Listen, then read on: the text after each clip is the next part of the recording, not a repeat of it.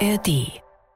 Euer Sportschau Wintersport Podcast ist wieder am Start und heute hören wir alle auf ihr Kommando, denn sie ist sowohl in ihrem Verein ECDC Memming Indians als auch bei der Eishockey-Nationalmannschaft der Frauen seit vielen Jahren die Kapitänin, die sagt, wo es lang geht.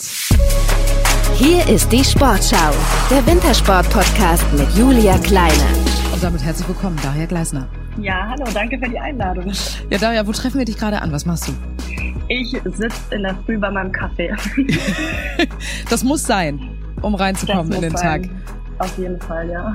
Aber würdest du dich als kaffeesüchtig beschreiben oder sagst du einfach, eine Tasse am Tag reicht, aber die muss auf jeden Fall morgens sein? Ja, tatsächlich, äh, kaffeesüchtig ist schon eher in die Richtung, ja. Ähm, Lebenselixier auf jeden Fall. Ähm, wie geht's denn jetzt sportlich weiter? Am Wochenende steht ja die nächste Partie gegen die Amsterdam Tigers am 27. an. Wie geht ihr die an? Genau, ähm, wir spielen auswärts. Ähm, Amsterdam war schon ähm, bei uns in Memmingen. Wir ähm, fahren auch freitags schon los, weil es doch eine sehr, sehr lange Anreise ist. Und ähm, deswegen fahren wir eben Freitagmittag schon los und ähm, Samstagabend dann 20.15 Uhr ist dann das erste Spiel. Und ähm, ja. Ja, die Amsterdam Tigers, das muss man dazu sagen, die sind ja seit dieser Saison neu in der Liga mit dabei. Sieben Teams sind es ja mittlerweile insgesamt. Ähm, die sind amtierende niederländische Meisterin der vergangenen Saison und somit der erste ausländische Club, der in der höchsten Frauen-Eishockey-Liga in Deutschland teilnimmt bei euch. Ähm, was sagst du zu dieser Verstärkung? Ob es eine Verstärkung sportlich gesehen ist, äh, kann ich jetzt noch nicht so wirklich einschätzen. Also die ersten äh, Spiele, die wir jetzt ähm, hatten, gingen 11-1 und 16-1 aus. Ob das jetzt sportlich die richtige Entscheidung war, ähm, die bei uns mit in die Liga aufzunehmen, ähm, ja, ich, äh, ja, äußere ich mich mal jetzt nicht näher drauf ähm, ein, aber ähm, attraktiv ist es auf jeden Fall zu sagen, man nimmt ähm, eine externe Mannschaft mit dazu, einfach um die Liga breiter zu machen, um mehr Teams in der Liga zu haben. Ähm, aber ja, wie ich schon gesagt habe, ob es jetzt sportlich äh, der richtige Weg ist, um die Liga zu verstärken, weiß ich nicht. Obwohl ja die Überschrift gelautet hat, ne? Stärkung der Ligastruktur, positive Weiterentwicklung äh, des deutschen Frauen-Eishockeys. Das war ja eigentlich äh, die, der Hintergrund, weswegen man das gemacht hat. Ja, ich glaube jetzt tatsächlich, dass ähm, äh, es gut gemeint war, dass man eben die, die Liga verstärken muss und sollte. Ähm, aber ähm, allgemein ist es bei uns in der DFL äh, ja schwierig. Ich sag mal so, uns fehlt die Breite einfach von den guten Teams. Wir haben drei, drei Teams, die, die oben an der Spitze stehen. Das sieht man auch in der Tabelle ganz deutlich mit den, mit den Punkten. Und ähm, da ist es einfach jetzt auch für die Zukunft extrem wichtig, dass man sich da wirklich ernsthafte Gedanken macht, wie man es schafft, die ähm, Liga attraktiv zu gestalten, auch sportlich, aber auch ähm, ja vom Umfang her. Wie, wie, wie geht es weiter? Man sieht eben, in, in Amerika funktioniert, äh, dass es eine Profiliga gibt, die Schweizer Liga, die haben extrem viel Geld ähm, in die Frauen gesteckt, um einfach das zu pushen. Und ähm, es wird langsam in Deutschland auch besser. Aber ähm, es muss wirklich ähm, eine extrem wichtige Struktur jetzt her, dass, ähm, dass man da mitziehen kann, dass man da sagt, so dieses der Frauensport allgemein ist in den letzten Jahren im Kommen und das, das wird immer mehr gepusht. Aber da muss man äh, ja einfach schauen, wie, wie man jetzt auch für fünf bis zehn Jahre einfach einen Plan schafft, dass es wirklich attraktiv wird, sportlich sowie auch ähm, natürlich medial und ja im, im, im Umfeld auch, ja. Also dass man wirklich auch nachhaltig arbeitet, was den Frauensport angeht und nicht nur gerade, weil es irgendwie Trend ist, sich für den Frauensport einzusetzen. Ich glaube, das kann man auch gerne so so festhalten. Du hast gerade den Punkt mit der Elite-Liga ähm, in der, der internationalen Elite-Liga angesprochen. Darüber sprechen wir später. Das wird auch noch mal ein kleiner Block werden. Was ich mir oder die Frage, die ich mir gestellt habe, war: Geht das denn so einfach, dass ein Team von einer anderen Nationalität bei euch so mitspielt? Anscheinend ja. Also es gibt äh, bei den Männern ist es in der Oberliga auch so, dass ähm, eine niederländische Mannschaft mitspielt. Ist dann so, letztendlich weiß ich gar nicht, okay, die sind weit weg, glaube ich, davon, äh, deutscher Meister zu werden. Aber ob wie das dann letztendlich steht, das weiß ich tatsächlich gar nicht. Aber mitspielen ja, äh, wie es dann ja um den Titel geht. Ich kann mir jetzt nicht vorstellen, dass die dann auch deutscher Meister werden können oder ob denen der Titel anerkannt wird.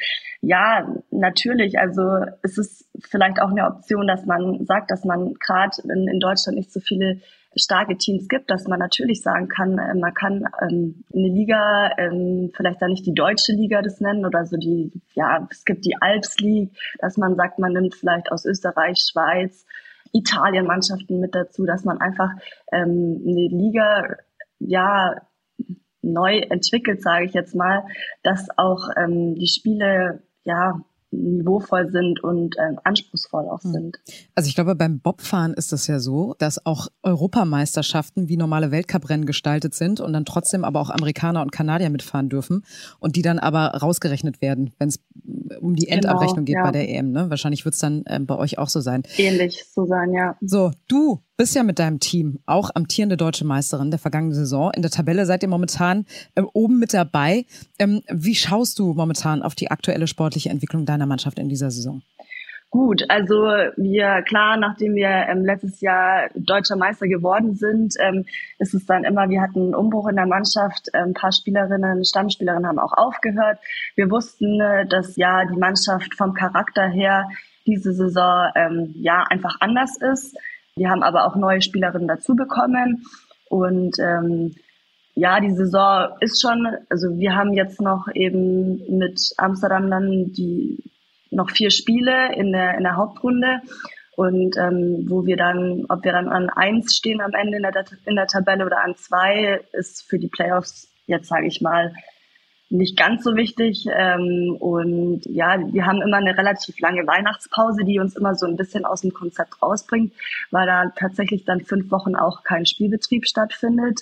Deswegen, dass ähm, quasi die Nationalspielerinnen eine Woche in Schweden bei einem Turnier sind. Da findet kein ähm, Spielbetrieb dann in der Liga statt.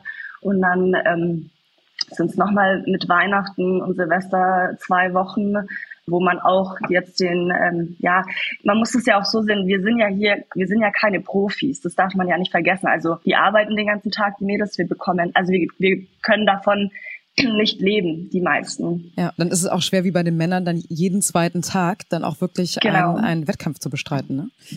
Genau, das ist der Punkt. Und ähm, natürlich kann man das dann auch verstehen, wenn die, wenn die Mädels äh, die Familienzeit nutzen wollen, weil, wie gesagt, ähm, jedes Wochenende Spiele sind und die Zeit wird dann auch ähm, über Weihnachten genutzt, aber darunter leidet natürlich dann auch das Training und man kommt weniger zusammen, man sieht sich ähm, weniger und da bringt es uns immer leicht so ein bisschen aus dem Konzept, aber das haben andere Mannschaften auch.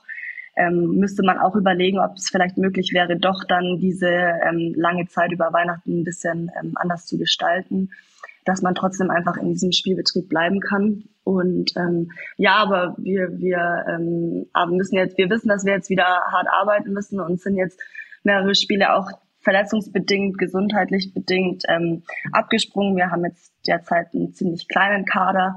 Ähm, aber auch das werden wir, glaube ich, in der Breite, die wir in Memmingen haben, kompensieren können und werden uns dann, ja, so gut es geht, natürlich auf die Playoffs vorbereiten. Und da zählt es halt dann. Genau, und wie der monetäre Stand der Dinge im deutschen Eishockeysport der Frauen aussieht, darüber werden wir auch später sprechen. Du hast es gerade gesagt, momentan läuft also die Hauptrunde, der letzte Spieltag der DFEL-Hauptrunde fällt dann auf das Wochenende 24. 25. Februar ehe es dann im gewohnten Best-of-Five-Modus in die Playoffs geht. Die besten vier Mannschaften, die qualifizieren sich dann hierbei für die Halbfinals und anschließend spielen die beiden Gewinnerteams den Meistertitel untereinander aus. Könnt ihr übrigens im Stream des Deutschen Eishockeybundes anschauen. Daria, wie sehr würdest du dir wünschen, dass regelmäßig eure Spiele auf den hiesigen Eishockey-Plattformen wie bei den Männern gezeigt werden würden? Würde das ähm, für den deutschen Frauen-Eishockeysport, ähm, ja, würde denen das so ein bisschen pushen? Ja, auf jeden Fall. Ich denke, äh, in, in, in der letzten Zeit ist es schon besser geworden. Ähm, den, äh, mit der medialen Aufmerksamkeit, dass ähm, das auch ähm, ja gewertschätzt wird, was wir Frauen machen. Letztendlich machen wir den gleichen Sport. Ähm, wir investieren genauso viel wie die Männer, wenn nicht noch mehr, weil wie gesagt, wir müssen schauen, dass wir ähm, davon leben können. Und wir trainieren genauso hart wie die Männer. Äh, die meisten, wie gesagt, müssen noch äh, nebenzu arbeiten, zur Schule gehen und so weiter. Deswegen wäre das schon sehr ähm, schön attraktiv, ähm, wenn das ähm, einfach noch sichtbarer werden würde, ähm, was aber in meinen Augen schon passiert ist und immer immer besser wird. Auf jeden Fall. Ja, Sichtbarkeit, ein wichtiger Stichpunkt, hast du gerade gesagt. Ähm, ähnlich vergleichbar so ein bisschen mit der Geschichte des Frauenfußballs. Ich hatte mal ein Interview mit Almut Schuld gehört, die da gesagt hat, ähm, dass es selbst in der Frauenfußball-Bundesliga Spielerinnen gibt, die sich ihre Fußballschuhe immer noch selber kaufen müssen, weil sie keine Sponsoren haben.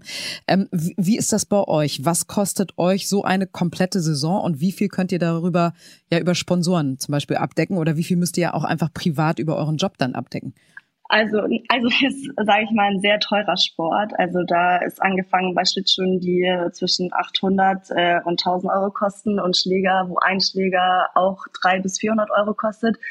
Wir in Memmingen sind sehr dankbar über unsere Sponsoren, die sich auch jetzt in den letzten Jahren natürlich dank der ähm, sportlichen Erfolge immer mehr geworden sind, ähm, dass wir da in Memmingen wirklich sagen können, dass wir ähm, ja, mit den Sponsoren da wirklich gut dastehen. Allerdings ist es trotzdem noch so, dass es finanziell einfach halt eben nicht reicht, um die Mädels zu bezahlen, um zu sagen, hey, du bist bei uns, wie es bei den Männern ist. Und bei den Männern ist es ja wirklich schon, wenn man es mal vergleicht, in der, in der Landesliga oder in der fünften Liga der Männer werden die Männer ja schon für den Sport bezahlt. Und dann ist es halt wirklich, wenn man das so sieht, wieso kann es denn, wieso kann man denn eine Topscorerin der deutschen ähm, Frauen-Bundesliga, warum ist die Vollzeit angestellt und kann von dem Sport nicht leben? Und das finde ich halt, realisiert sich nicht so ganz. Also ich verstehe das natürlich, dass ähm, wir die finanziellen Einnahmen wie Zuschauer, die haben wir einfach nicht. Also wenn ich das mit Memmingen vergleiche, hat die Oberliga bei uns um die im Schnitt 2000 Zuschauer und wir halt vielleicht, wenn es gut läuft, 200. Mhm. Und da ist es halt, ähm, da sind die Einnahmen von den ähm, Zuschauern nicht da, ähm, wo man dann sagen kann, okay, da, da, da kann man dann die, die Mädels dann auch dafür bezahlen für den Sport. Und da sind wir halt an einem großen Punkt, wo uns einfach dieses finanzielle, dieser vielleicht auch ein Hauptsponsor für die Liga fehlt, wo man sagen kann, okay, es muss ja am Anfang jetzt nicht mal jeder Spieler bezahlt werden, aber dass man mal sagen kann, dass man das aufteilt auf vielleicht zehn Spieler pro Mannschaft, das wären ja dann auch nur 70 Spieler im Vergleich jetzt mal so zu, zu den Männern. Ja. Das ähm, ja, ist ein sehr, sehr großer Punkt. Und ich denke auch, dass es viel mehr Frauen oder viel mehr Mädchen auch, wenn die wissen, man kann davon leben oder wenn man als ähm, ja, wenn ich wenn ich jetzt sage, so, okay, was was will ich später werden, dann sage ich jetzt nicht als Mädchen, ich will Frauen ähm, Eishockeyspielerin werden, weil davon kann ich nicht leben. Und das ist so da, das ist so ein Punkt, wo man halt hinkommen muss. Und ich denke schon, dass es dann, wenn es an den Punkt kommen würde, dass viele Mädchen und viele, viele Frauen sich vielleicht auch dafür entscheiden würden, so, hey, okay, komm, schau mal, ich, ähm, das ist, das ist ein Beruf, das ist ein Job, den ich, den ich machen kann. Also Aber kann man, so ist es halt. Kann man festhalten, ja. ihr, ihr bekommt kein Gehalt? Wir bekommen kein Gehalt. Also außer, ich sag jetzt mal so, die, ähm, die, die Bundeswehr bietet ja oder die, die ähm, unterstützt ja ähm, den deutschen Eishockeybund oder diese, die Nationalspielerinnen auf, ähm, ich, wir sind elf, elf Spielerinnen, also elf Spielerinnen in ganz Deutschland, die von Eishockey leben können. Du bist bei der Bundeswehr. Durch die ne? Bundeswehr, genau. Ja. Ich bin bei der Bundeswehr, durch die Bundeswehr. Und alle anderen, klar, dann ähm, gibt es noch die Sporthilfe, die allerdings auch den Kader, also den A-Kader-Spielerinnen, ähm, die die unterstützt. Das sind dann, ich glaube, A-Kader ist zwischen 25 und 30 Spielerinnen, die dann von der Sporthilfe noch, noch ähm, eine Unterstützung bekommen, eine finanzielle. Aber alle anderen Spielerinnen in der deutschen Frauen-Eishockey-Liga bekommen kein Gehalt. Und so schafft man natürlich auch überhaupt keine Anreize, diesen Sport dann auch in genau. der Breite oder auch in der Masse irgendwie aufzustellen. Genau. Ne?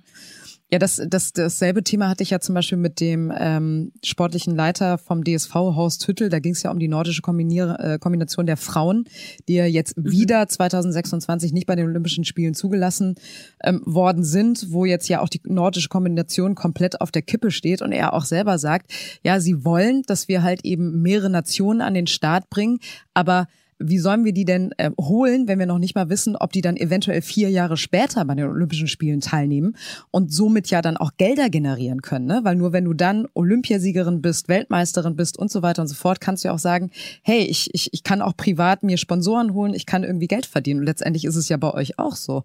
Also wie, wie will man denn ja. ohne, ohne Gehalt eine Wohnung finanzieren oder irgendwie Richtig. einkaufen gehen? Richtig, und deswegen ist es wirklich extrem schwer zu sagen. Ähm, also das ist, wir haben die beste, also das ist die, die höchste Liga jetzt von den, von der vom Frauen-Eishockey in Deutschland, aber es ist halt keine Profiliga. Und ohne finanzielle Unterstützung wird man es auch nicht schaffen, dass man sagen kann, das ist jetzt eine reine, eine reine Profimannschaft. Und ähm, wie ich vorhin schon angesprochen habe, eben in der Schweiz haben sie extrem viel Geld in, in, in die Frauenliga gesteckt. Und ähm, jetzt auch erst seit letzter Saison, da muss man mal schauen oder dass wir auch beobachten, wie das dann weiterläuft, wie das funktioniert. Ähm, ja, das ist, es ist halt leider so. Ähm, man braucht diese finanzielle Spritze, um dann wirklich auch zu sagen oder auch für, für die Kinder dann einfach für die Zukunft zu sagen, so, hey, ja, das ist ein Beruf, den ich machen kann. Das ist nicht nur ein Hobby. Hm weil wir müssen letztendlich können wir uns jetzt nicht zu 100 Prozent auf den Sport fokussieren, weil wir halt wissen, wir müssen, wir brauchen Einkommen, also wir, wir müssen arbeiten gehen, wir, wir brauchen Geld, um uns den Sport überhaupt leisten zu können um uns Schlittschuhe kaufen zu können, um uns, ähm, ja, um einfach, ähm, ich kann mich erinnern, als ich angefangen habe, wir haben Busfahrten bezahlt, wir haben Hotels bezahlen müssen, wir haben Mitgliedsbeiträge dem Verein zahlen müssen. Also wir sind da wirklich, äh, wir haben das gemacht, weil der Sport uns so viel bedeutet hat, mhm. dass wir das unbedingt machen wollten. Und ja, ich, ich, ich wünsche es mir nur, also ich werde es vielleicht nicht mehr miterleben, aber ich wünsche es mir halt für die Zukunft, dass einfach ja kleine, Mädchen oder oder ja Spielerinnen auch sagen können, hey, ich, ich will Profi-Eishockey spielen, wenn das ist, es soll mein Beruf werden und ich will davon leben können. Und das ist, glaube ich, schon, es ist machbar, aber wie gesagt, man braucht halt die Unterstützung von der Gesellschaft natürlich auch. Ja, ich wollte gerade gesagt haben, und das muss sich natürlich auch lohnen, weil man ne, macht ja nicht auch, oder man versucht nicht unbedingt einen Job zu haben, bei dem man von vornherein weiß, okay, ich kann davon noch nicht mal irgendwie meine Miete äh, Zahlen. Das zum Thema Anreize. Ich finde es nur immer wieder faszinierend, wie dann trotzdem immer das Gleiche von euch dann auch verlangt wird. Ne? Also, dass es olympische Medaillen gibt, dass es Weltmeisterschaftsmedaillen gibt, aber letztendlich die Grundvoraussetzungen ja einfach nicht die gleichen sind. Ihr müsst zwar das Gleiche trainieren, habt aber nicht dieselben Grundvoraussetzungen. Ähm, die Vergleiche mit den Männerteams könnt ihr wahrscheinlich auch nicht mehr hören mittlerweile. Aber als die Männer ja in Pyeongchang zum Beispiel unter anderem 2018 ähm, Silber geholt haben bei den Olympischen Spielen, hattest du dann auch so ein bisschen gehofft für euch, dass das auch einen Effekt für den Frauen-Eishockeysport geben wird? Also ähm, ich muss sagen, was die Jungs da geleistet haben, das war, das war phänomenal. Es war mega, mega die gute Leistung, auch mega die gute Werbung fürs Eishockey allgemein in Deutschland. Und ich sage immer so, und das ist in den letzten Jahren auch vom Verband mehr unterstützt worden, dass man gesagt hat, hey, das ist nicht nur Frauen- und Männer-Eishockey, sondern das ist einfach das deutsche Eishockey. Mhm. Und das finde ich, das ist ein sehr guter Punkt, weil letztendlich ist es egal, ob es Frauen-Eishockey oder Männer-Eishockey heißt, weil bei Männer-Eishockey heißt es ja nur Eishockey und nicht Frauen-Eishockey. Deswegen finde ich das sehr, sehr wichtig, dass man da versucht, eine Verbindung zu schaffen, dass man einfach sagt, okay, das ist das ist der deutsche Eishockeybund und das ist jetzt nicht nur, sind jetzt nicht nur die Frauen, das sind nicht nur die Männer, das sind nicht nur die Nachwuchsmannschaften, sondern das ist halt ein Pot. Und ich denke schon, dass wir profitiert haben, im Allgemeinen auch durch die mediale Aufmerksamkeit oder durch diese Sichtbarkeit, was die Männer damals ähm, geschafft haben, dass das Eishockey in Deutschland halt gepusht wurde. Und wir haben es ja jetzt auch gemerkt mit dem Deutschland Cup, einfach so diese Präsenz, die wir bekommen haben, ähm, aber wir wissen natürlich auch, so jetzt ist es vielleicht auch mal so weit, dass wir um eine Medaille mitspielen und nicht immer nur schauen, dass wir ähm, ja bei Weltmeisterschaften irgendwie ähm, gerade so ins Viertelfinale kommen oder sogar Dänemark vor, vor zwei Jahren fast um den Abstieg halt spielen. Und das ist halt so ein bisschen so eine Bilanz oder so, ja, dass man einfach schaut, die Sichtbarkeit und die Unterstützung vom Verband ist auf jeden Fall da. Und jetzt ist halt auch so, dass es von an, an den einzelnen Sportlern oder an uns Athleten halt liegt, dass man jetzt auch mal ähm, erfolgreich ist. Und ähm, wir haben letztes Jahr eine super starke WM gespielt. Der Deutschland Cup jetzt war auch, äh, es war ein super Event. Es war ähm, ja natürlich auch mit den Männern zusammen. Da haben wir natürlich auch Früchte getragen, weil das uns natürlich auch gepusht hat und unterstützt hat war jetzt sportlich der Deutschland Cup nicht, dass man sagen kann, wow.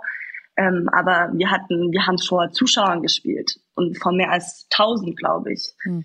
Ähm, und das ist, das ist einfach auch äh, schön, dann so ein bisschen doch äh, die, die, ähm, die Anerkennung zu bekommen für das, was, was wir machen. Und das, deswegen denke ich, wir sind eigentlich auf einem sehr guten Weg dahin, ja. Ja, du hast gerade diesen Deutschland Cup angesprochen. Das war äh, Ende 2023 erster gemeinsamer Deutschland Cup mit den Männern in Landshut. Eine Premiere, eine große Plattform für euch. Das hast du auch gerade gesagt. Wie war das für dich? Wie, wie, wie hast du das erlebt, diesen, diesen, diesen Cup? Ähm, erstmal muss ich sagen, dass es, es, ich kann mich nicht erinnern, dass so ein Format, also es gab ja, oder ich, generell gibt es so Formate nicht, ähm, auch in anderen Nationen, dass man sagt, die Frauen und die Männer spielen da zusammen ein Turnier. Deswegen war das, äh, war das super. Das war, ähm, wie gesagt, wir haben vor Zuschauern gespielt, sonst haben wir immer in Füssen gespielt, wo kein Mensch mitbekommen hat, dass überhaupt Länderspiele stattfinden. Das war einfach, ähm, ja, man hat äh, sich im Fernsehen auf Magenta Sport ähm, anschauen können. Es war einfach sichtbar. Und das war für mich schon ein Zeichen, dass das was passiert, weil vor ein paar Jahren, wie gesagt, wo wir Turniere in Füssen gespielt haben, da sind keine Leute gekommen. Da haben wir von einer leeren Kulisse gespielt. Und es war einfach das war wie so ein Geisterspiel. Mhm. Das war, wir sind, wir kennen es nicht anders. Ähm, wir sind es nicht anders gewohnt, leider muss man so sagen. Aber ähm, ja, ich denke schon, dass wir dadurch auch vielleicht ja von von außen von der Gesellschaft her auch, dass die Leute gesehen haben, oh wow, ja die deutschen Frauen, die können auch Eishockey spielen, nicht nur die Männer. Und das ist halt ja für uns natürlich ein, ein äh, super ja eine super Aktion gewesen und ein super Turnier gewesen ähm, für die für die mediale Sichtbarkeit auf jeden Fall. Du hast eben zu Beginn des Interviews ähm, diese Elite League angesprochen. In den USA, Kanada gibt's ja jetzt einen Ruck für den Frauen-Eishockeysport. Da gibt's ja eine neue Eishockey-Elite-Liga, die PWHL, die Professional Women's Hockey League. Ähm, die soll das Vollzeit-Profi da sein. Das hast du ja auch gerade gesagt, dass es das nicht wirklich möglich ist bei euch, außer die, die halt eben für die Bundeswehr äh, im Einsatz sind. Ähm, Im Eishockey auch für Frauen ermöglichen. Sechs Teams, sechs Gründungsmitglieder gibt's. New York, Boston, Minnesota in den USA sowie Toronto, Montreal und Ottawa in Kanada. Ähm, wie schaust du auf diese Gründung? Ist, hat das vielleicht auch einen Effekt für den deutschen Frauen-Eishockeysport? Mm, ich sehe es jetzt mal so ein bisschen ähm, international, weil ich, ich denke mir, ähm, das ist genau das richtige Zeichen was ich vorhin schon angesprochen habe. Es muss ein Reiz da sein. Es muss ein Reiz für Mädchen da sein, die wissen, okay, wenn ich, wenn ich diesen Sport mache, dann kann ich es bis dahin schaffen. Und das war, ist, glaube ich, wie für die Jungs so, oh, NHL. Das ist mhm. so das Höchste, was es gibt. Und ich hoffe, dass es eben eben jetzt diese PWHL für die Mädchen sein wird, die sagen, okay, ich kann es schaffen, äh, wirklich Profi-Eishockeyspielerin zu werden, wenn ich das möchte. Das ist, glaube ich, dieser Reiz ähm, der da ist, der für alle da ist. Es sind nur sechs Teams ähm, und bis dahin zu schaffen, ich glaube, wenn man das tatsächlich dann, wenn man den Draft schafft, so, also Sandra Abstreiter jetzt zum Beispiel, die unsere deutsche Torhüterin, ähm, hat es auch geschafft und ich glaube, das ist tatsächlich wo du dann sagen kannst, du kannst davon leben und es ist was, was man so ein persönlich, also was man erreichen möchte einfach. Genau, die spielt und für Ottawa. Ich denke, genau richtig. Ja. Und ich denke, wenn ich mich jetzt so ein bisschen vielleicht zurückversetze als kleines Mädchen, wenn ich mir denke, das hätte es damals gegeben, weiß ich nicht, ob ich vielleicht noch mehr investiert hätte, um noch besser zu werden, um einfach noch, ähm, ja, noch, noch mehr in diesen Sport reinzustecken. Und ich hoffe schon, dass das jetzt für, für viele Mädchen ähm, weltweit einfach ein Ziel wird, zu sagen, es gibt jetzt mittlerweile eine Profiliga, für Frauen, ähm, dass die das einfach so ein bisschen auch als Ziel setzen. Ja. ja, das kann man sich auch gar nicht so vorstellen, dass ausgerechnet im Mutterland des Eishockeysports, USA, Kanada, es vorher keine äh, Profi-Elite-Liga auch für Frauen gab. Also vorher gab es ja die äh, CWHL und die NWHL. Ähm, da haben sich aber die ähm, Spielerinnen verweigert, so kann man das glaube ich sagen, weil es da niedrige Gehälter gab, 2000 Dollar glaube ich pro Saison und keine Krankenversicherung.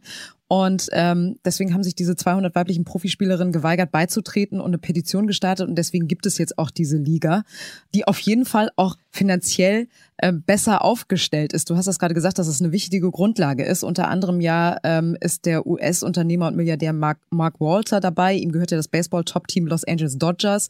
Ähm, außerdem ist er Miteigentümer des Fußballclubs FC Chelsea aus der englischen Premier League und mit Billie Jean King Ex-Tennis-Star und Ikone der Gleichstellungsbewegung hat die PWHL außerdem noch eine berühmte Persönlichkeit als Vorstandsmitglied in ihren Reihen. Für wie realistisch hältst du denn so eine Entwicklung in der deutschen Frauen-Eishockey-Liga? Also, dass da auf einmal so ein Mäzen kommt und sagt, okay, ähm, wir drehen hier jetzt alles auf links und wir, wir schaffen hier die Revolution.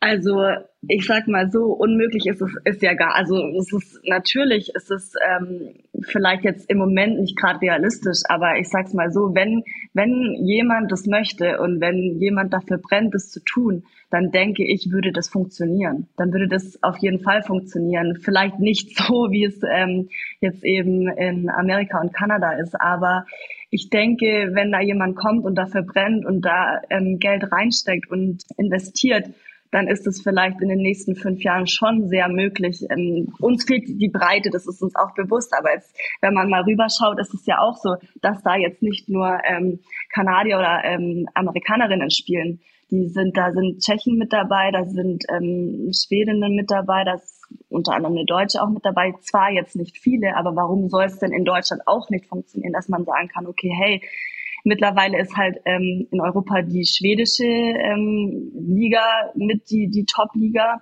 Aber warum kann man das nicht als Ziel setzen und sagen, wir wollen in Deutschland die beste Liga in Europa haben? Ja, da wären wir da wieder bei dem Stichpunkt Sichtbarkeit. Ähm, zum Beispiel so eine Heim-WM 2027 zusammen mit den Männern. Die Männer haben ja schon die Zusage bekommen äh, im Mai 2023 die Entscheidung über die Frauen-WM, ob die auch 2027 stattfindet, ähm, zu Hause. Die fällt dann im Mai 2024, also dieses Jahr. Das wäre ein dickes Ding, oder? Auf jeden Fall. Also wie man ja jetzt schon gesehen hat, was, was beim Deutschland Cup schon ähm, passiert ist eigentlich, dass man gesagt hat, Frauen und Männer zusammen. Ich denke schon, das wäre ein richtiges Zeichen. Also das wäre ja ein riesengroßes Event, was da ähm, auf die Beine gestellt werden müsste. Aber ich denke, ähm, wir können einfach oder beziehungsweise sind wir da tatsächlich auf die Männer dann so ein bisschen auch drauf angewiesen, dass es einfach, dass wir da mehr gepusht werden. Und ich denke, das wäre oder ist jetzt dann vielleicht auch nochmal, wenn das so kommen würde, für die ein oder andere ähm, auch nochmal so ein krasses Ziel, wo man sagt, so hey, da, da will ich dabei sein und da gebe ich alles dafür, ähm, dass ich dann da auch spielen kann. Das ist, da sind wir wieder bei diesem Reiz einfach, gell, bei diesem, okay, bei diesem Ziel und ähm, wenn ich was unbedingt will, dann, dann will ich das auch. Und, aber, ähm, aber ja. ist das denn so, ist das denn so, dass ihr manchmal mit dem Männerteam so im Austausch seid und ihr dann sagt, so Leute, macht doch mal Werbung für uns. Ihr habt doch die Möglichkeit.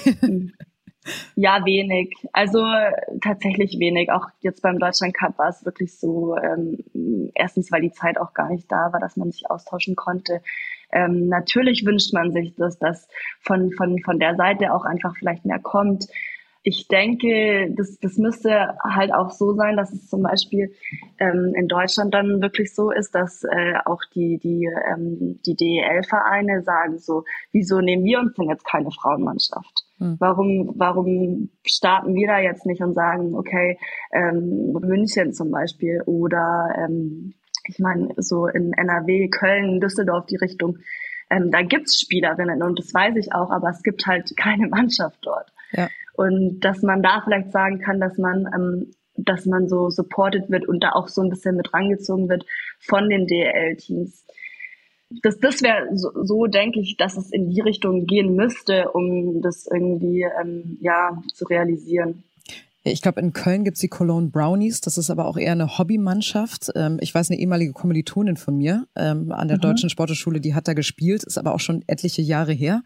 Und du hast gerade die Kölner Haie angesprochen. Die Kölner Haie, glaube ich, der drittgrößte Eishockeyverein, auch monetär stärkste Eishockeyverein in Europa. Also ne, könnte man ja eigentlich auch mal dafür sorgen, ja. ein Frauenteam auf die Beine zu stellen. Ähm, also die vor vor paar, ich weiß nicht, vor drei oder vor vier Saisons hatte Köln auch ähm, eine Frauenmannschaft. Ähm, ich weiß nicht, was es also warum dann ähm, äh, warum die abgemeldet haben. Ähm, aber ähm, da hat dann halt wahrscheinlich ähm, ja die Struktur gefehlt oder das war einfach, dass es da zu wenig äh, ausgebaut war, dass man sagt, wo will man denn hindern mit der Mannschaft? Hm. Wie gesagt, die haben ein oder zwei Saisons mitgespielt in der in, in der DFL, DFL und dann ähm, ja haben die wieder abgemeldet. Und das ist halt schade, weil das kriege ich ich krieg das ich krieg das mit, wie wie gute, auch gute Mädchen im Alter von, ja, ich sage jetzt mal 13 bis 17, die eigentlich wirklich sehr gute Spielerinnen sind, die dann halt einfach diesen Sport nicht mehr machen wollen, weil die sagen, die haben keine keine Perspektive. Hm. Und ähm, dann ist das nächste Thema, dass wir ja gar keine reinen Mädchenmannschaften in Deutschland haben. Das ist ja alles, die Mädchen, die sind ja, oder ich bin ja auch selber ähm, in Kaufbeuern ähm, im Nachwuchs ähm, mit, mit den, ähm, ja, mit durchlaufen. Und das ist, natürlich waren wir damals, wir waren drei Mädels und ähm, Jetzt, wenn ich mir jetzt die Nachwuchsmannschaften anschaue, wo gespickt mal vielleicht ein Mädchen, zwei Mädchen sind, das ist halt auch einfach noch zu wenig. Aber da ist es natürlich wieder so, wieso soll ich jetzt mein Mädchen ähm, zum Eishockey schicken, wenn es überhaupt gar keine Perspektive hat? Ja. Ähm, ähm, wie ist das denn? Die spielen ja mit den Jungs zusammen, aber so zwischen 13, 14, 15 hängen die so ein bisschen in der Luft, weil sie auch relativ wenig Eiszeit dann bekommen, ne? Weil natürlich dann die Physis nicht so gegeben ist, wie bei den Jungs zum Beispiel. Richtig.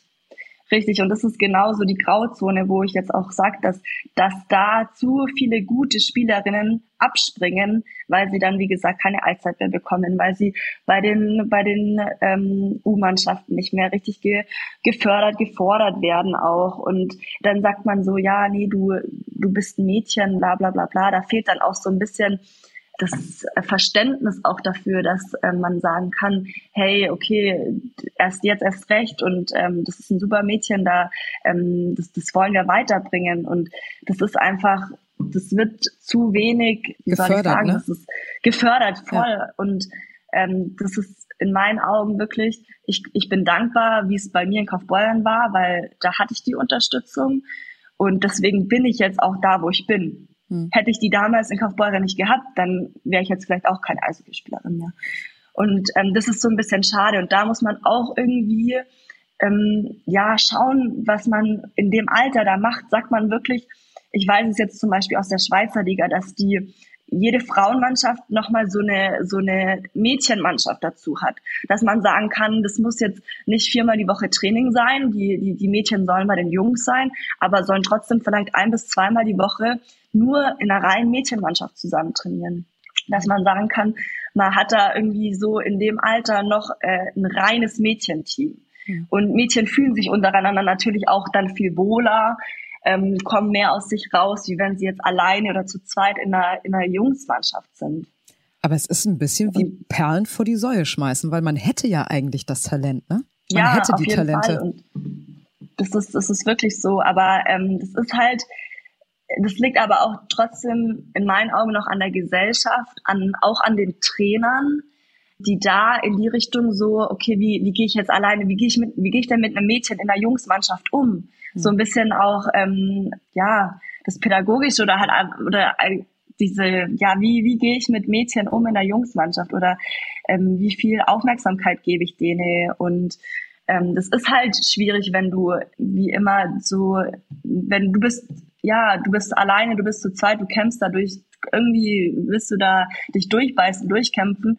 Und ich denke, Mädchen in einem Alter von 10, 11, 12, 13, die haben noch kein Selbstbewusstsein, kein Selbstvertrauen, dass die sagen, okay, hey, ähm, lasst mich doch alle in Ruhe, ich will hier meinen Sport machen und ähm, brauche eure Hilfe nicht. Doch, die ist auf die Hilfe angewiesen. Ja. Und ähm, da muss man halt wirklich auch dann, wie gesagt, das ist auch so ein Punkt, wo man sagen muss, da muss man sich drum kümmern, weil uns fehlen eh Spielerinnen, gute Spielerinnen in Deutschland, die Breite fehlt uns und ähm, ich denke schon, dass sie da ist und dass, dass man da auch einfach schaut, ähm, ja, wie man, ähm, wie man das schafft, dass man die Mädchen in dem Alter so, die noch nicht ähm, in der, in der, in der Frauenbundesliga spielen können, aber wo man sagen kann, okay, das sind vielleicht Spielerinnen, die dann, die man auch mal hochziehen kann. Wo man sagen kann, okay, hey, du bist jetzt zwar noch 15, 16, aber hey, spiel doch mal ein Spiel mit.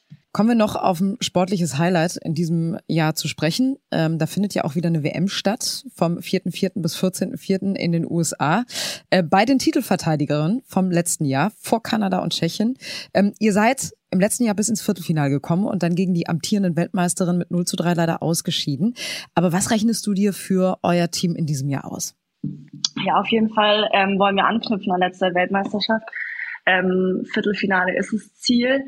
Das ist leider muss man noch sagen, dank dem Modus, also wir haben ja zwei Gruppen, die A- und die B-Gruppe, ähm, aufgeteilt nach Weltrangliste. Das ist jetzt nicht so, dass wir über Kreuz spielen. ähm, dass man sagt eben, dass es zwei gleich starke ähm, äh, Gruppen sind. Das ist ja jetzt wirklich so, dass quasi die Top 5 ähm, in der Gruppe A spielen und dann bis 10 in Gruppe B. Ja, Viertelfinale auf jeden Fall. Und ich denke, dass es jetzt dann schon langsam mal Zeit werden könnte, dass man sagt, ähm, man will mehr, man will auch vielleicht mal ins Halbfinale kommen. Und ähm, ja, nach letzter Weltmeisterschaft bin ich sehr positiv gestimmt ähm, und ähm, freue mich eigentlich jetzt auch auf die nächste Weltmeisterschaft, ähm, weil ich schon die Entwicklung auch bei uns in der Mannschaft sehe, dass es also positiv, dass es besser wird, dass es stärker wird, dass die ähm, einzelnen Spielerinnen auch stärker werden und ähm, ja. Bis dahin sind es aber noch drei Monate und wer sich zwischendurch eine gesunde Portion Wintersport, Eissport gönnen möchte, der kann hervorragend unseren Sportschau Wintersport Podcast hören. Katharina Hennig oder Franzi Preuß und natürlich ab heute auch Daria Gleisner bekommt ihr in der Sportschau App, in der ARD Audiothek und natürlich überall, wo es Podcasts gibt. Ähm, ich gucke gerade so ein bisschen auf die Uhr. Wir haben schon extreme Überlänge, aber es ist so wichtig, über dieses Thema zu sprechen, weil wir wollen natürlich noch ein bisschen was über dich als Privatperson äh, erfahren. Deswegen habe ich noch ein paar kurze Fragen an dich, ähm, die du entweder lang oder kurz beantworten kannst, möchtest, willst. Das kannst du selber entscheiden. Bist du bereit? Alles klar, ja. Erste Frage, wie bist du zum Eishockeysport gekommen? Ähm, tatsächlich durch meine Familie. Ähm, wir sind früher immer Schlittschuhlaufen gegangen auf dem Weiher. Ja, dann natürlich ähm, bin ich geboren in Kaufbeuren, in der Eishockey-Stadt schlechthin. Ja. Ähm, genau, und bin nicht drum herum gekommen, dass ich beim Eishockey geblieben bin. Du bist Vollprofi, das hast du gerade gesagt. Also du, du wirst von der Bundeswehr unterstützt. Ähm, was sind denn so deine Hobbys, wenn man dich nicht auf dem Eis findet? Was machst du gerne? Ähm, tatsächlich treffe ich mich dann sehr gerne mit Freundinnen neben dem Eishockey, auch einfach mal, um auszutauschen. Ich gehe gern Kaffee trinken, ich gehe super gerne essen, ähm, ja, mache auch gern Yoga, interessiere mich sehr für Mode, modeaffin, ja. Okay, also auch einfach mal was komplett anderes, ne? Ja, definitiv. Okay. Hörst du Podcasts? Ah, ab heute ja. Dein dann in Schleife. ja, wahrscheinlich. Ja. Aber Tatsächlich höre ich mich gerne gar nicht so gern selber. Aber es Deswegen ist ein tolles, es, also ich kann dir sagen, es ist inhaltlich ja? ein unglaublich tolles Interview. Also, ne, das solltest du dir unbedingt nochmal anhören. Auf jeden Fall dein Sehr schön, dann mache ich das auf jeden Fall.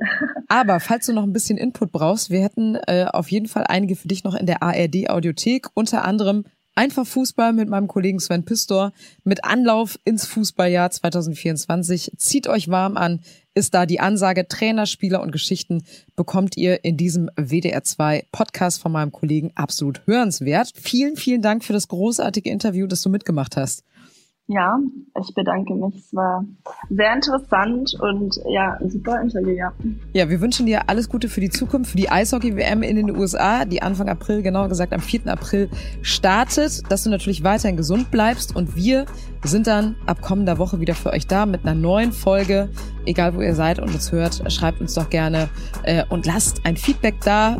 Ich sag jetzt ciao und bis zum nächsten Mal.